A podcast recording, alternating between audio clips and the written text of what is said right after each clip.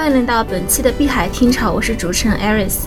那么昨天呢，我们跟鲁克老师聊了本本年度比特币的总体价格的走势，以及 Plus Token 事件。那么今天我们跟鲁克老师聊聊其他一些重点的项目。鲁克老师您好，爱丽丝你好，听众朋友大家好。那么本期呢，我们就从 Leo Coin 这个事件讲起。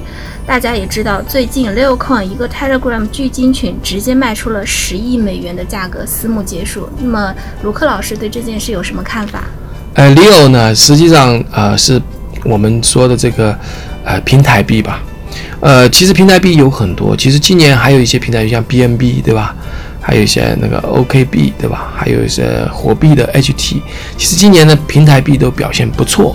但是 Leo 是今年推出来的，那么推出来呢？当时我们知道它的背景是 Bitfinex 公司，Bitfinex 的背景又是什么呢？就是我们说的 USDT 的这个呃泰达币的这个发源地。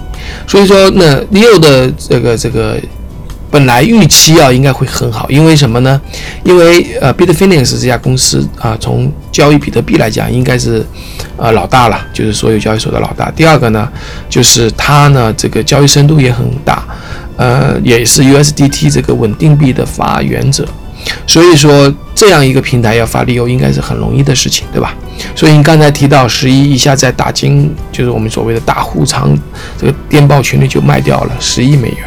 当然，我们要讲到这个呢，我们也提到一个现象，就是稳定币现象啊，不叫稳定币，叫平台币现象。就 Leo 呢，它其实这种平台币呢，它有它的我们叫功能币的作用，就是 Leo 呃 Bitfinex 呢，它整个交易费用可以用这个来就燃烧掉回购啊。当然，Bitfinex 以前丢了很多很多这个钱，丢了很多比特币啊或者什么，它都要恢复过来用这个去去去抵。这个是有有发这个 Leo 呢，最主要的作用就是他原来在被纽约检查啊金融检查的这个机构呢，政府机构呢去追查他，所以他说他的那个法币不够嘛，所以他用这种方式去募募集一些法币，就就就相当于说大家把钱给到他嘛。那这样的一个方式呢非常好。当然 Leo 呢到现在来讲其实是没有预期那么好，它涨到过两块钱啊一美元开始的，现在就跌下来了。所以呢这个现象呢就是。呃，市场反应其实并不是很多，很很好。当然，买刚才说的大户啊，就是那个大金鱼啊，主要是啊，就是中国的用户比较多一点。嗯，啊，鲁克老师分析的蛮中肯。刚才老师也说到，呃，像 Bitfinex 这样一类大交易所，之前也有很多次丢币事件。说到丢币，我们自然就会想到前几个月呃热度很高的币安丢币事件。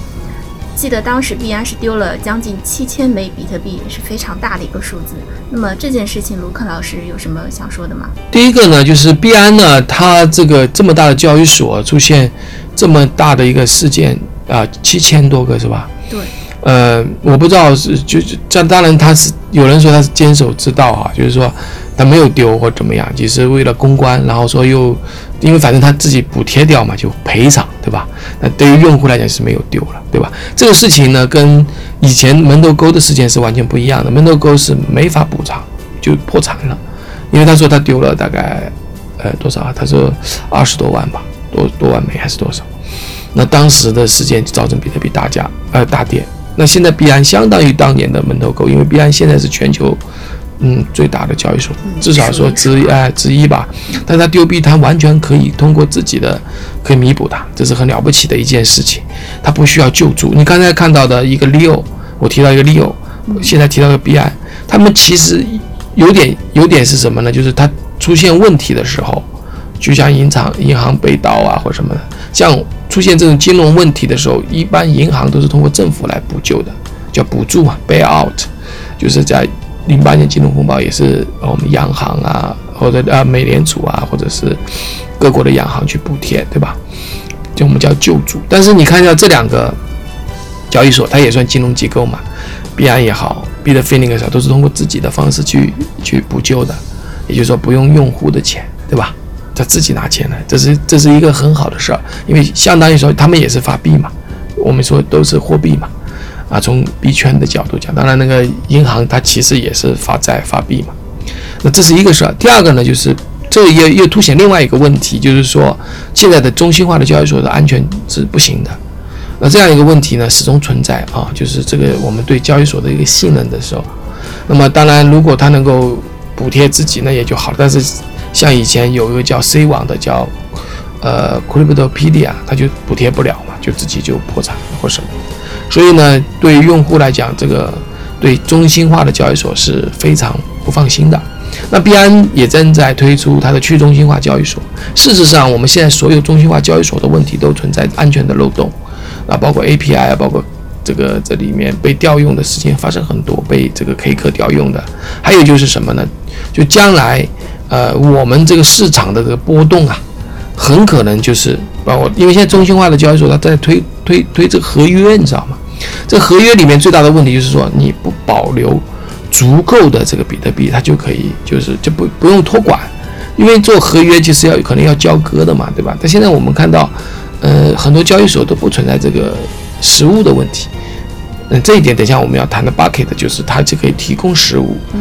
那么他们没有实物交割，就是说，那对这个交易所的一个信任就就降低了。那的完全可以因为这个市场做操纵。前一段时间 OK 就是说啊，当这个交易所要亏钱了，他就把交易回滚啊，或者让人家登不上啊什么的。所以呢，这是一个很大的问题。所以说，中心化交易所的问题是，我认为。